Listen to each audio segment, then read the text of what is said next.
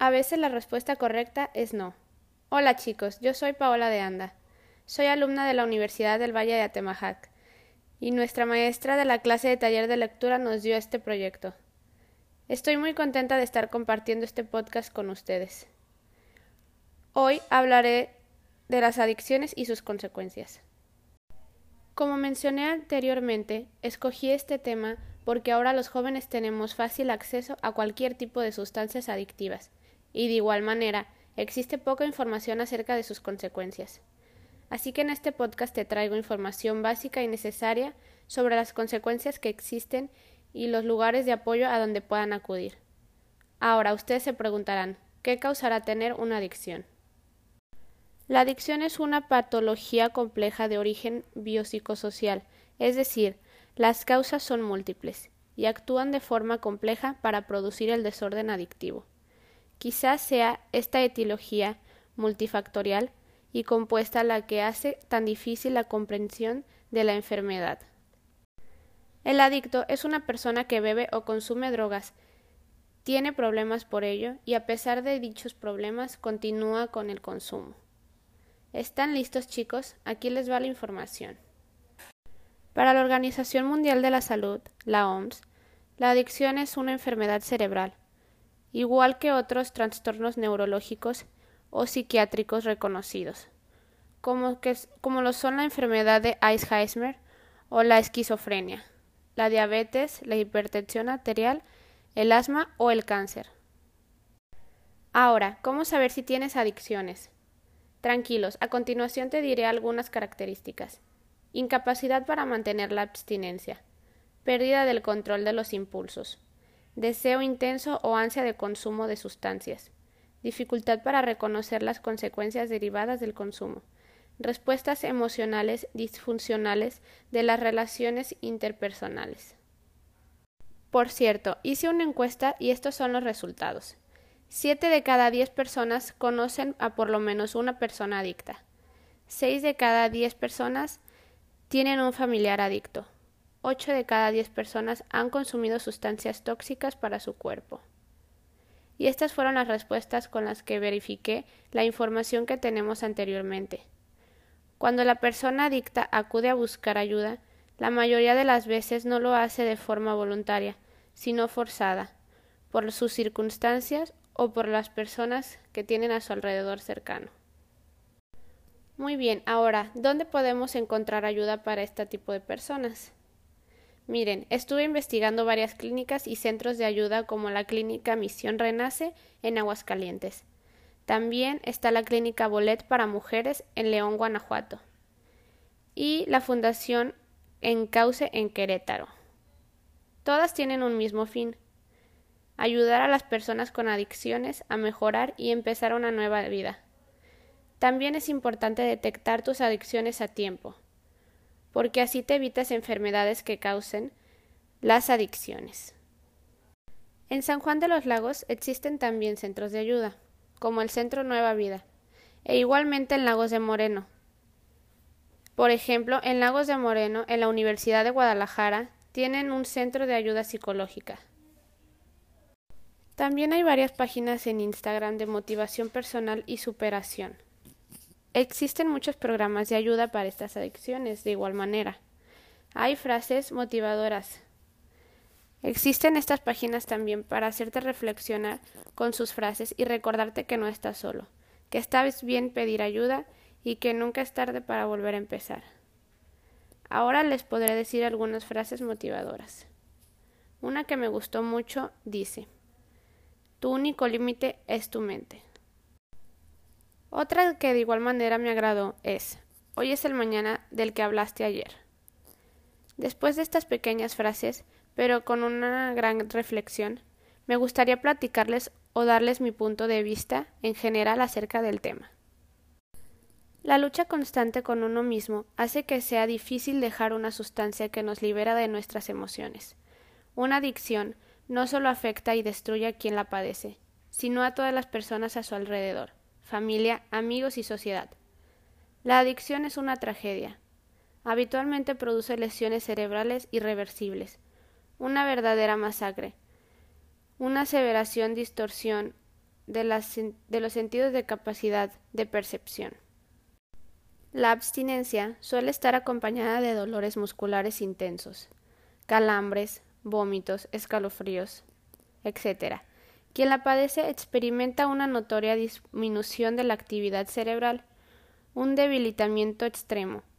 La tragedia se pone de manifiesto cuando observamos a seres que decimos humanos solo por algunos de sus rasgos externos.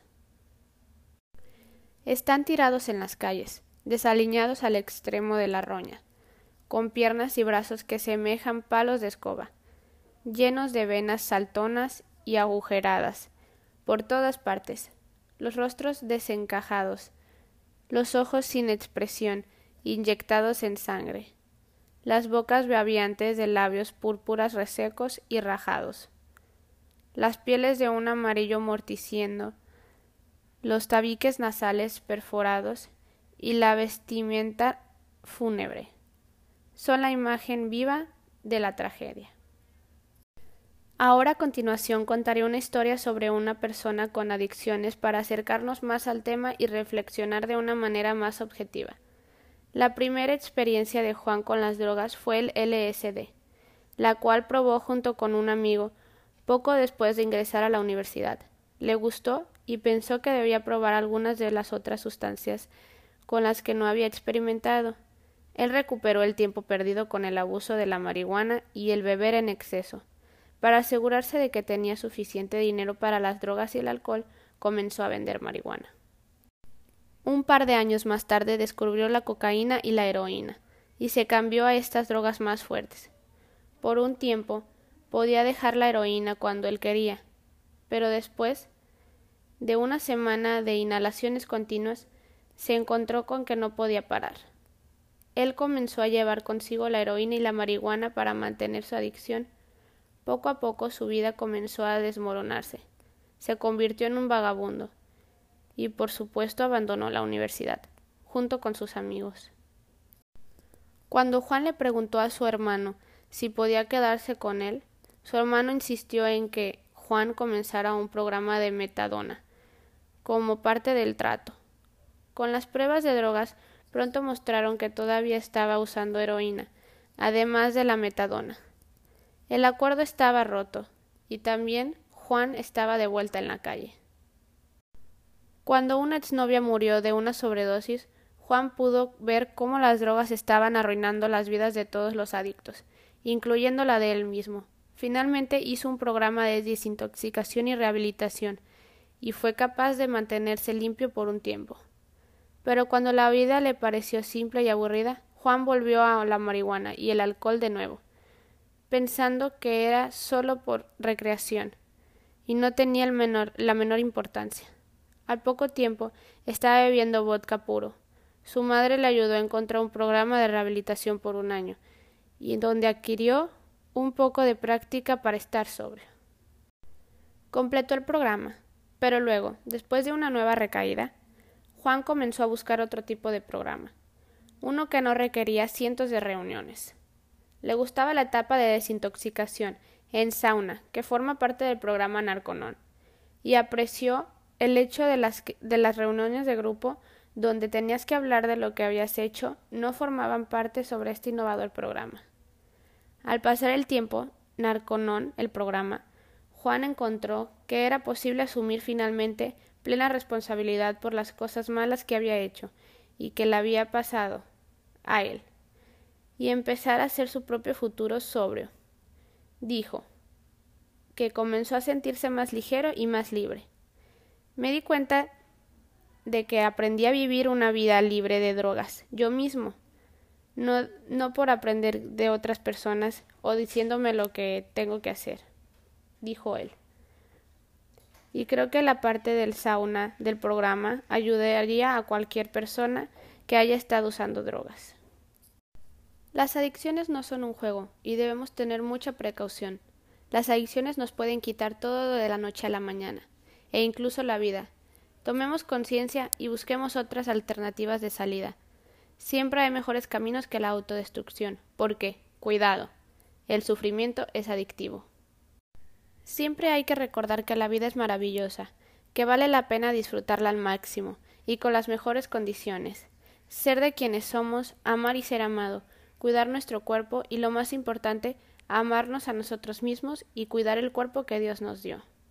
Ser saludables y chiquear nuestro cuerpo, no ingerir cosas que nos pueden dañar, por nosotros, por nuestra familia y para vivir felices siempre. Esta es la reflexión y el mensaje que les quise compartir. Vivan y dejen vivir. Vivan felices y quieran su cuerpo. Ya conoces en lo que puede acabar una decisión mal tomada. Piensa siempre en tu bienestar. Y si ya tomaste una mala decisión, recuerda que siempre hay dos oportunidades en esta vida. Yo, Paola de Anda, la alumna de la Universidad Univa, estoy muy contenta de que hayan querido escuchar mi podcast de autoayuda contra las adicciones. Muchas gracias y gracias de nuevo a la materia de taller de lectura por alentarme a realizar mi podcast y ayudarme en el proceso. Hasta la próxima. Gracias.